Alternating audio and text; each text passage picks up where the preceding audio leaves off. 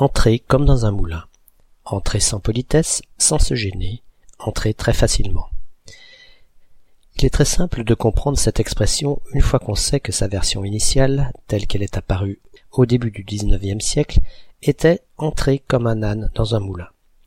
Car il ne faut pas oublier que nos têtus équidés, autrefois, avaient de bonnes raisons de s'approcher d'un moulin et même d'y entrer.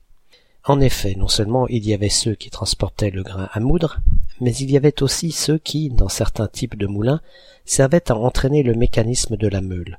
Et ces ânes donc, lorsqu'ils entraient dans le moulin, le faisaient bien évidemment sans frapper à l'entrée, sans dire bonjour et sans se préoccuper de savoir s'ils dérangeaient ou pas.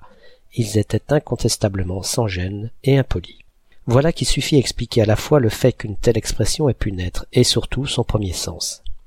Puis, inexorablement, le temps a passé. L'âne si doux marchant le long des houes a quitté l'expression dont l'origine s'est du coup un peu perdue, ce qui a entraîné une déformation de son sens, où la notion d'impolitesse a disparu pour être remplacée par celle de facilité.